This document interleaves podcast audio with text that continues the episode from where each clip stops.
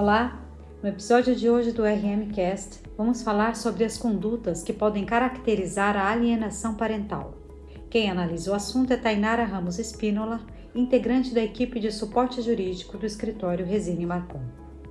Tainara, afinal, quais são as condutas que podem caracterizar a alienação parental? Dentre as práticas capazes de configurar alienação parental, a legislação prevê as seguintes: 1. Um, realizar campanha de desqualificação da conduta do genitor no exercício da paternidade ou maternidade. 2. Dificultar o exercício da autoridade parental. 3. Dificultar o contato da criança ou do adolescente com o genitor. 4. Dificultar o direito regulamentado à convivência familiar.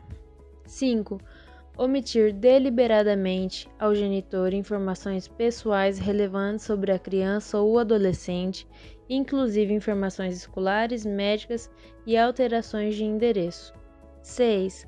Apresentar falsa denúncia contra o genitor, contra familiares destes ou contra os avós, para obstar ou dificultar a convivência deles com a criança ou o adolescente.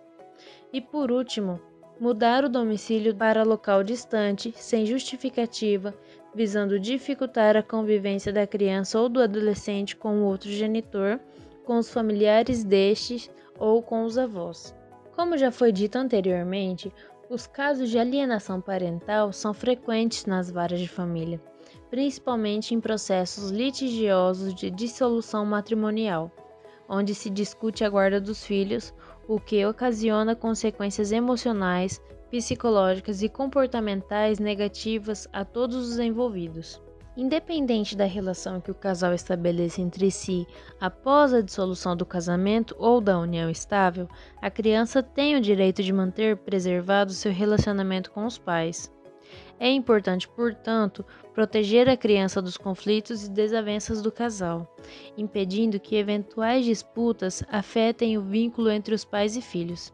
A figura dos pais geralmente é a principal referência de mundo e de sociedade para os filhos, e, em muitas situações de alienação parental, provoca-se a deterioração dessa imagem, o que causa impactos não apenas na relação filial, mas também na formação da criança em seus aspectos intelectual, cognitivo, social e emocional.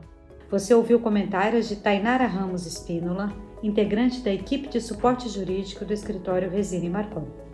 Fique ligado nos próximos RMcast.